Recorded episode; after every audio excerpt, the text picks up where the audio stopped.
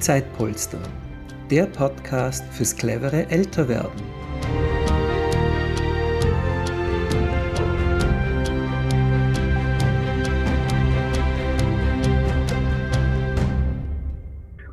Willkommen zu dieser Podcast-Ausgabe. Mein Name ist Gernot Jocho Müller und ich darf heute Dr. Albert Ling bei uns im Podcast begrüßen.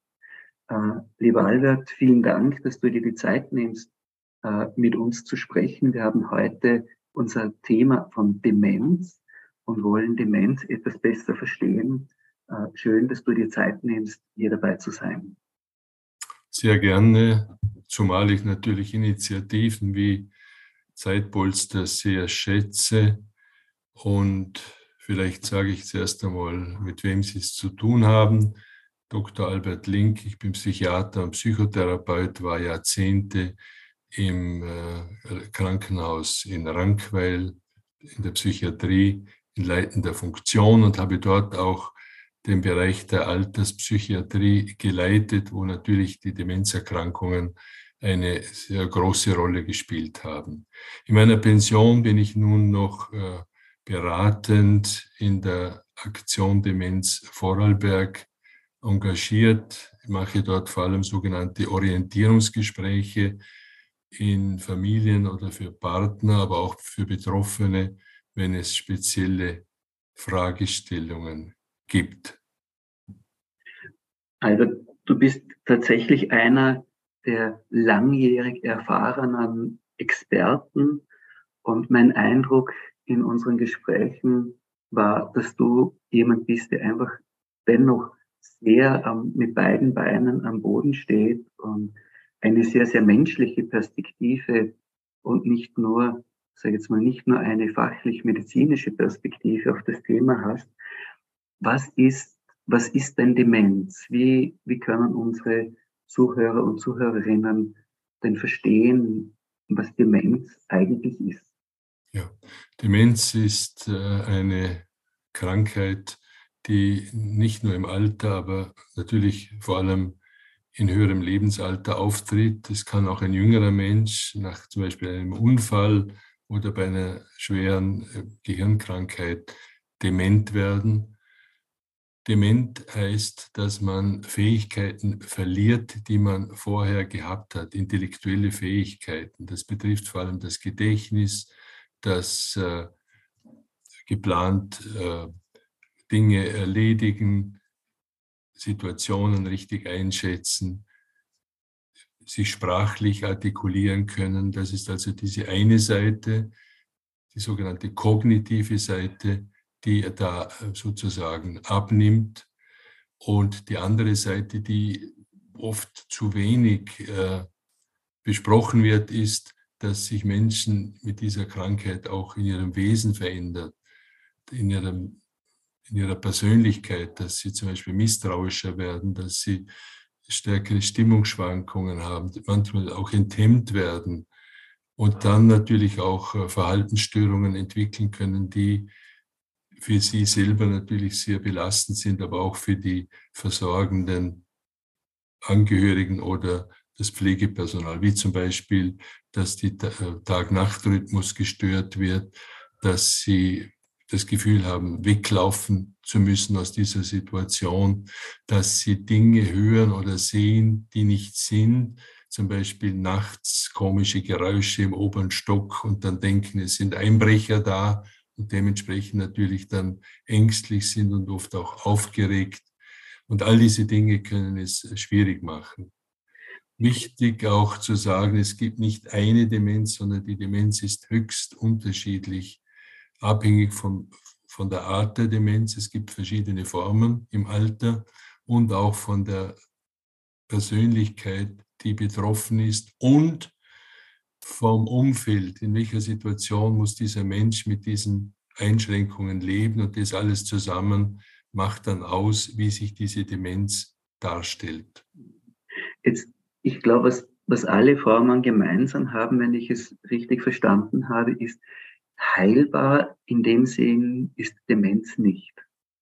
Eine Demenz ist äh, äh, dann heilbar, wenn, wenn es eine Ursache gibt, die man angehen kann. Und darum ist auch eine medizinische Abklärung, je jünger, desto natürlich dringlicher nötig, ob nicht zum Beispiel ein Suchtmittelgebrauch, die Unverträglichkeit von Medikamenten, eine Schilddrüsenunterfunktion, ein, ein, ein nicht, eine nicht erkannte Hochdruckkrankheit, Zuckerkrankheit, sozusagen Auswirkungen auf das Gehirn haben, die dann auch für Demenz sprechen. Aber wenn diese Grundkrankheit behebbar wäre, kann diese Form der Demenz verschwinden. Das sind vielleicht 10, 20 Prozent im Alter. Und darum ist diese ärztliche Voruntersuchung auch immer wichtig. Sonst beim Alzheimer, bei der vaskulären Demenz ist es natürlich so, dass es keine Heilung gibt, sondern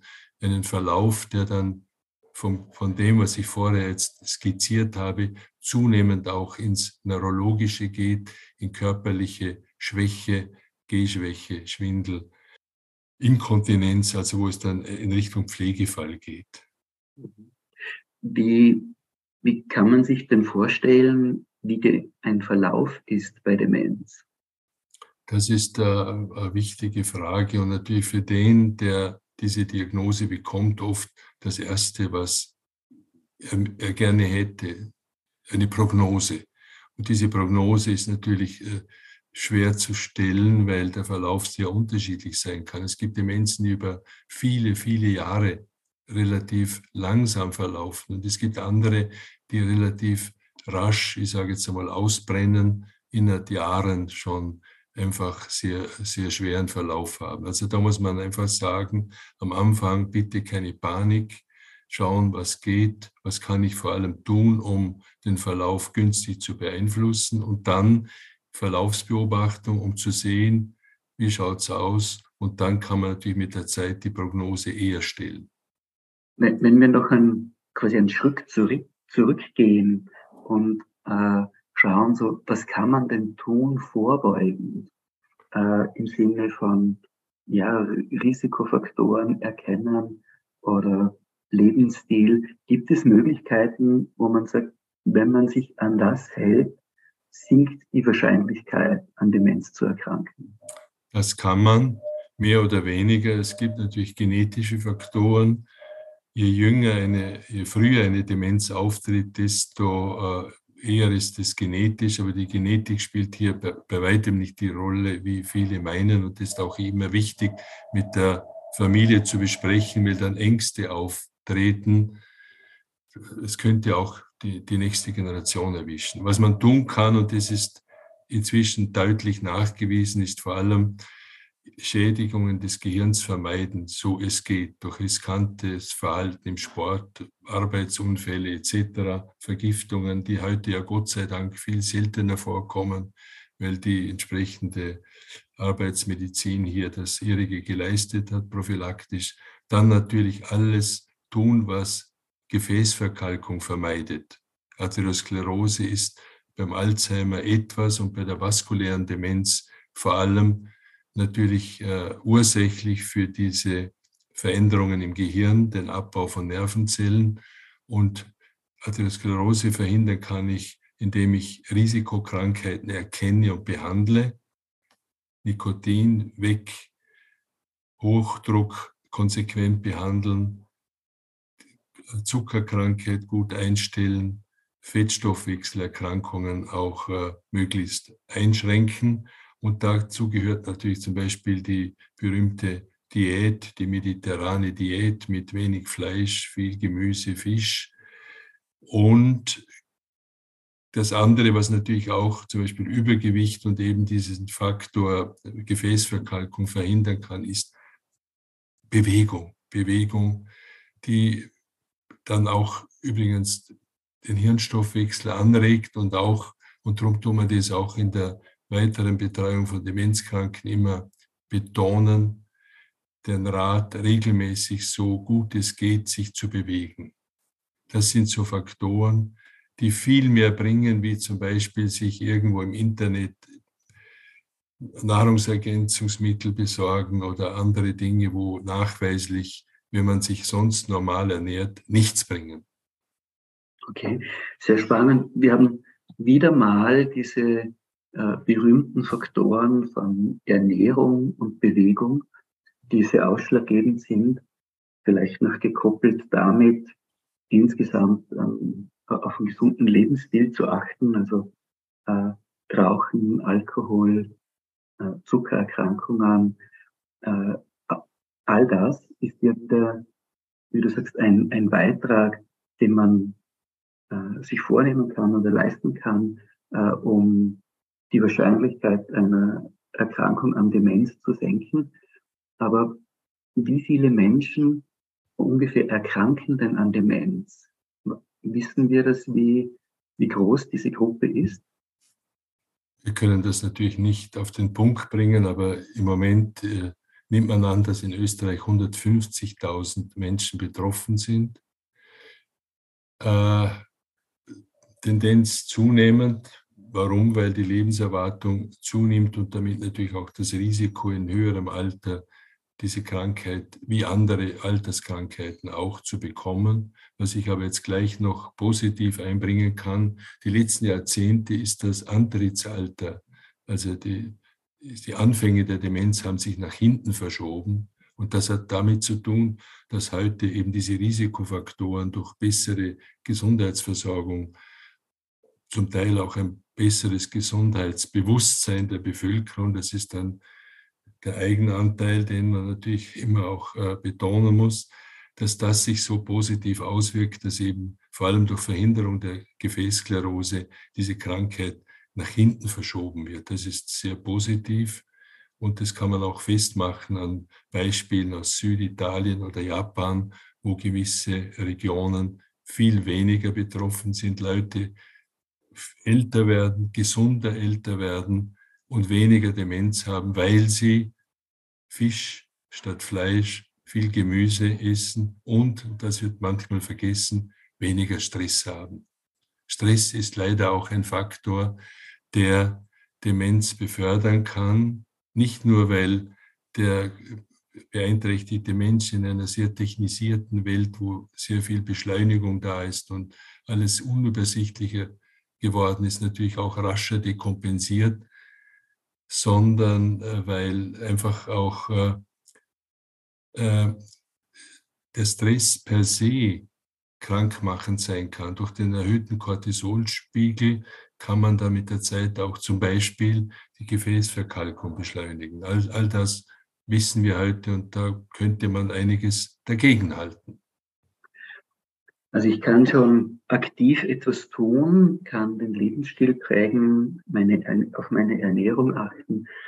Wenn jetzt äh, Angehörige an Demenz erkranken, äh, Nachbarn an Demenz erkranken, äh, was kann man denn tun? Also für die Menschen im Umfeld ist das ja manchmal tatsächlich schwierig zuzusehen. Äh, bei einem Besuch meiner Mutter hat die mir unlängst erklärt, ihre an Demenz erkrankte Freundin fragt sie ja zehnmal am Nachmittag das Gleiche. Das sei ja schon fast nicht mehr auszuhalten. Was, was können wir denn als, als Angehörige, als Nachbarn, als Hilfende bei Zeitpolster, äh, was können wir denn beitragen und tun? In so einer Situation? Das ist natürlich eine zentrale Frage. Das Wichtigste ist erstens einmal, sich der ganzen Sache stellen, es nicht verdrängen, wie es übrigens der Betroffene in der Regel tut, was jedem natürlich äh, verzeihbar ist, würde uns auch so gehen, dass wir, wenn wir merken, wir sind nicht mehr in Form, es möglichst äh, jetzt äh, noch irgendwie versuchen zu kompensieren. Aber wenn man da merkt, jemand hat diese Schwierigkeiten dann nicht, verstecken, sich schämen. Leider gibt es noch immer Partner, Familien, die versuchen, das zu kaschieren. Viel besser sich frühzeitig informieren. Da kann man sehr gute Ratschläge bekommen, wie man genau mit solchen äh, Faktoren umgeht, wenn jemand ständig das Gleiche fragt und, und so weiter. Oder es gibt äh, das, die tolle Technik der Validation, dass man weiß, ein Mensch, der sich in diese Richtung entwickelt, kann sich nicht mehr ändern. Man kann ihn nicht mehr durch Willensappelle oder, oder noch so liebevolles auf ihn zugehen dazu bringen, dass er etwas leistet, was er nicht mehr kann, sondern man muss sozusagen in seine Schuhe schlüpfen und dann versuchen, das, was noch da ist, zu erhalten. Und darum ist auch das Aktivbleiben, und zwar in, in Richtung sich sozial nicht isolieren, sich körperlich so gut es geht aktiv halten und bewegen. Und drittens auch geistig aktiv bleiben. Und zwar in einer Form, die Spaß macht, also nicht Computerspiele, kann ein bisschen was helfen, aber viel besser Dinge, die man mit anderen tut, Kreuzworträtsel miteinander lösen, sich über einen Zeitungsartikel aufregen, Karten spielen, wunderbar, Karten spielen, wo man zählen muss, ob man schon draußen ist, aus dem Sack, sagen wir Vorarlberger. Man muss wissen, was gegangen ist. Also die Merkfähigkeit wird beansprucht. Und das Ganze ist in einem Verbund von Gefühlen. Das heißt, man regt sich auf, man freut sich. Und wir wissen aus der Lernpsychologie, dass alles, was Freude macht, besser hält und hineingeht. Und das trifft dann natürlich auch zu für, für zum Beispiel Musik. Musik kann ein wunderbares Medium sein, Menschen noch das Gefühl zu geben, sie sind noch dabei. Sie, sie, sie können oft, wenn sie sonst kommunikativ schon sehr weit abgedankt haben, noch alte Lieder singen, haben dann ein gutes Gefühl und merken, ich kann ja noch was. Oder tanzen, wenn man es vorher, da hätte ich ein Problem, weil ich ein Nicht-Tänzer bin, aber wenn jemand vorher Spaß am Tanzen hat, dann kann das ihn unglaublich gut äh, wieder hereinholen und hat ein Erfolgserlebnis. Und darum bietet auch die Aktion Demenz zum Beispiel kulturelle äh, Aktivitäten, äh, musikalische und gerade auch äh, Bewegungsgruppen oder Tanzeinladungen äh, äh, an. Weil das alles, was das Kohärenzgefühl stützt, dieses Gefühl, ich bin noch dabei, ich bin nicht draußen, ich kann doch noch was. Und das Ganze kommt auch irgendwo an, dieses Kohärenzgefühl erhalten, ist, ist das Allerwichtigste im Umgang mit an Demenz erkrankten Menschen. Zeit für unsere kurze Einschaltung, damit Sie auch wissen, wer diesen Podcast gestaltet. Zeitpolster ist ein Betreuungs- und Vorsorgenetzwerk. Unsere Mitglieder sind Freiwillige, die alte Menschen, Menschen mit Behinderung und Kinder meist stundenweise betreuen. Dafür erhalten die Helfenden eine Zeitgutschrift. Diese wird angespart, bis man zum Beispiel im Alter Selbstbetreuung benötigt. Das ist eine wertvolle und sinnstiftende Vorsorge. Heute helfen wir, später wird uns geholfen. Vor Ort entstehen Zeitpolster-Teams, die wir schulen und ausstatten. Diese nehmen die Anfragen für Betreuung entgegen und suchen die passenden Helfenden. Mehr Infos und alle Podcast-Beiträge finden Sie auf unserer Homepage www.zeitpolster.com. Das heißt, als Angehörige, als Nachbarn, ähm, sich auch der Situation zu stellen und zu sagen, ich halte den Kontakt, ich bleibe in Verbindung, wir tun vielleicht Dinge, die wir früher auch schon gemeinsam getan haben, wie singen, Karten spielen, über die Politik schimpfen, äh, was, man, was man eben so geteilt hat miteinander, äh, um das Gefühl des Miteinanders, der Zugehörigkeit zu stärken. Also für die Betroffenen sehr wichtig, wenn ich das richtig verstehe. Und wir fragen uns dann ja manchmal, da kommt das, was ich sage, noch an bei der Person. Äh, wenn sie ins Gespräch geht oder eben wenn Fragen immer wieder kommen, welche, welche Überlegungen, welche Grundhaltungen sind denn da hilfreich? Ja, das ist äh, sehr wichtig, wenn man merkt, man ist nicht auf dem richtigen Level sozusagen, ist es vor allem auch wichtig zu wissen, dass natürlich, wenn, wenn verbal nicht so viel geht oder wenn es sogar verstörend wirkt beim Gegenüber, dass man dann vor allem die emotionale Schiene sich bewusst macht ob ich jetzt zum Beispiel dann enttäuscht bin, dementsprechend eine mimische Antwort gebe oder ob ich die freundliche, ich sage jetzt einmal nicht Fassade, sondern eine freundliche Art behalte, das kann schon wieder ein Einstieg sein. Wenn ich beim bei der Unterhaltung alles vermeide, was überfordert, die berühmten W-Fragen, wie, wer, was, warum, das kann total blockieren. Genau das geht dann oft nicht mehr. Ich zeige ihm eine alte Postkarte und sage, Mensch, was, was ist das für ein Ort? Das müsstest du eigentlich nicht wissen. Oder man zeigt ihm eine Aufnahme von einer Hochzeit und sagt, wie hat jetzt der noch geheißen? Das ist oft zu viel. Und darum sollte man abwarten, man zeigt ihm ein Foto und dann plötzlich sagt er, hey, na mal da, das ist doch der, der neben uns gewohnt hat und das passt dann schon und so weiter. Also da, da muss man einfach sich möglichst gut in die Rolle und in die Möglichkeiten des anderen versetzen.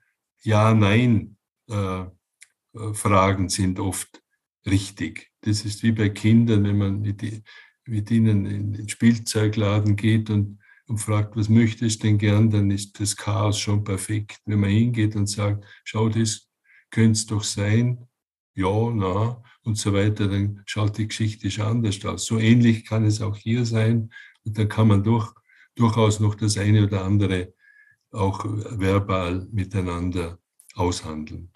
Stichwort Kinder. Äh, bei Kindern tun wir uns leicht zu sagen, wir begeben uns auf das Niveau des Kindes und betrachten eine Zeichnung und finden die toll. Das heißt, es könnte hilfreich sein, äh, das Gegenüber, mit dem man viele Erwachsenenjahre geteilt hat, eben auch so zu betrachten im Sinne von, ich, ich muss jetzt darauf achten, was geht da noch? Was kann mhm. die Person noch? Was ist, was ist noch möglich? Äh, und sich an dem zu orientieren. Ist äh, ganz wichtig man sollte ja nicht sozusagen die, die, die Meinung haben, der ist jetzt kindisch geworden. Ne? Dahinter ist immer eine Person, auch wenn sie noch so hilflos ist, das ist eben das, was man dann als Angehöriger Mühe hat. Äh, wenn meine eigene Mutter hochaltrig plötzlich meine Hilfe braucht beim Toilettengang, ist das für mich eine riesige Herausforderung, wo sie Jahrzehnte mich aufgezogen, verwöhnt hat bis zuletzt und jetzt plötzlich ist sie ein Eifel elend. Und das, das Managen ist für Angehörige oft ganz, ganz schwierig und schafft auch nicht jeder. Da braucht man dann oft auch externe Hilfestellungen. Aber diesen Respekt noch zu, zu behalten, das ist eine große Kunst. Ich sage immer, behalten Sie die Mutter, wie sie war, in Erinnerung. Und was jetzt ist, ist die Krankheit. Mit der gehen wir so gut es geht um. Und es ist immer noch die Mama, der Papa, der Ehemann oder die Ehefrau. Das heißt, für Angehörige, für Nachbarn, äh, für freiwillige Helfende, so dieses Bild, äh, dass das, was jetzt hier vorherrscht, ist eben krankheitsbedingt und ist nicht mehr die Mama, der Nachbar, die Nachbarin. Eine, eine Herausforderung, aber ich denke, es kann helfen, so darüber nachzudenken. Äh, Gibt es, gibt es sonst noch Tipps, die du hast, äh, speziell auch im, im persönlichen Umfeld, was hilft, mit diesen Situationen umzugehen? Gut, wichtig ist einmal auch die eigenen Grenzen äh, zu, zu, spüren und dann auch zuzugeben. Da haben wir oft ein Riesenproblem, dass Partner zum Beispiel, wir haben da, wir haben es einander versprochen, in guten und in schlechten Zeiten. Das ist wunderbar sollte aber nicht so weit gehen, dass jemand dann, wenn es Situationen gibt, wo es wirklich zum Beispiel nächtens unruhig ist und man nicht mehr zum Schlafen kommt, selber dann in, in einen ausgebrannten Zustand kommt. Man spricht heute schon von der Pflegekrankheit, wo dann psychosomatische und andere Störungen auftreten. Ich musste manchmal auch Angehörigen buchstäblich sagen, sie kommen jetzt nicht jeden Tag auf Besuch, sondern dreimal die Woche und den anderen Tag können sie anrufen, wie es geht, aber sie müssen jetzt selber auch wieder auf sich schauen, sonst hilft, können sie auch das nicht mehr beisteuern, was sie gerne tun. Also das ist einmal ein wichtiger Punkt und eben frühzeitig sich nicht nur informieren, sondern auch Entlastungen holen. Da gibt es ja dann die mobile Hilfsdienste, Krankenpflegeverein oder gerontopsychiatrische Schwestern. Je nach Region ist das unterschiedlich aufgestellt, entwickelt und organisiert. Auch das frühzeitig sich erkundigen, den Kontakt haben, Das heißt nicht gleich, dass man überversorgt wird. Bei der Situation, die wir haben, ist die Gefahr nicht groß, dass man zu viel Hilfen kriegt, sondern muss schauen, dass man die bekommt, wenn es dann nötig wird. Und von daher, wenn Sie vorher die Nachbarn angesprochen haben, man täuscht sich oft, äh, wenn man denkt, na, ich schaue lieber, dass die Nachbarn nichts merken und wir schaffen das schon so, dass da auch Nachbarn da wären, die einmal ein Stündle mit jemandem auf, auf der Bank sitzen und mit dem sozusagen Smalltalk machen und so weiter. Und, und all diese Dinge können unglaublich entlastend sein. Das Miteinander muss erhalten bleiben. Und jetzt, wenn ich jetzt der Zeitpolster äh, Freiwillige äh, vor mir sehe, dann tun sie genau dort auch, auch sicher sehr viel mehr, wie einem oft bewusst ist, wenn man Hilfestellungen äh, anbietet oder, oder gewisse Dienste abdeckt, dass dann gleichzeitig eben auch Entlastung für die Angehörigen da ist und der andere, der Betroffene, auch das Gefühl hat, moll, ich, ich scheine noch was wert zu sein, da kommen Leute und nehmen mich ernst und so weiter. Und dieses Gefühl geben ist lange Zeit noch möglich. Nicht? Das Gefühl, ich bin nur da, ich bin nur angenommen. Wunderbar. Lieber Albert, vielen, vielen Dank äh, für das Mitwirken an diesem Podcast. Wir haben zum Abschluss äh, eine Frage, die wir allen Podcast-Gästen stellen, nämlich, was zählt im Leben? Ich habe sehr wie soll ich, leidenschaftlich gearbeitet, daneben eine große Familie geschenkt bekommen meine Frau hat zum Glück hier viel geleistet und ist alles gut gegangen. Im Nachhinein bin ich fast erschrocken, was hätte sein können bei meinem einseitigen Leben. Aber jetzt äh, investiere ich eben äh, vor allem in Richtung, ich habe einen Satz von einem russischen Schriftsteller, verpfusch nicht das Finale deines Lebens. Das heißt, man schaut zurück und, und denkt, was, was ist das Wichtigste? Und das Wichtigste ist für mich, dass man vor allem auch aufräumt, insofern, dass man nachschaut, wo habe ich vielleicht noch konflikthafte Beziehungen, wo bin ich vielleicht gekränkt worden oder fühle mich gekränkt und bin vielleicht auch verbittert. Und es geht viel öfters, wie man meint, auch solche Dinge aufzulösen. Und das ist dann wie ein Befreiungsschlag. Wenn man dann in einer gewissen Harmonie lebt, in der eigenen Familie und mit, mit, mit alten Freunden, und, und dann finde ich, hat man es geschafft, dass man dann auch sozusagen zufrieden weitermachen kann oder abdanken. Irgendwann dankt man ja ab. Genau. Mit oder ohne Demenz. Das lasse ich für mich auch offen. Wenn ich manchmal äh, Namen nicht mehr finde und denke, ja mal, geht's auch schon los und so weiter. Und da merke ich, dass es halt oft mit Stress zu tun hat. So tröste ich mich. Aber ich, kein Mensch weiß, wie es ihm geht. Und darum ist wichtig, dass man zusammensteht und solche Dinge miteinander sozusagen dann managt. Lieber Albert, vielen Dank, dass du dir die Zeit genommen hast, bei unserem Podcast mit dabei zu sein. Danke auch und alles Gute weiterhin. Dankeschön. Danke fürs Zuhören. Wir freuen uns, wenn Sie diesen Podcast teilen und empfehlen. Es gibt noch keine Zeitpolstergruppe in Ihrer Umgebung? Gründen Sie doch eine. Alle Infos dazu unter www.zeitpolster.com.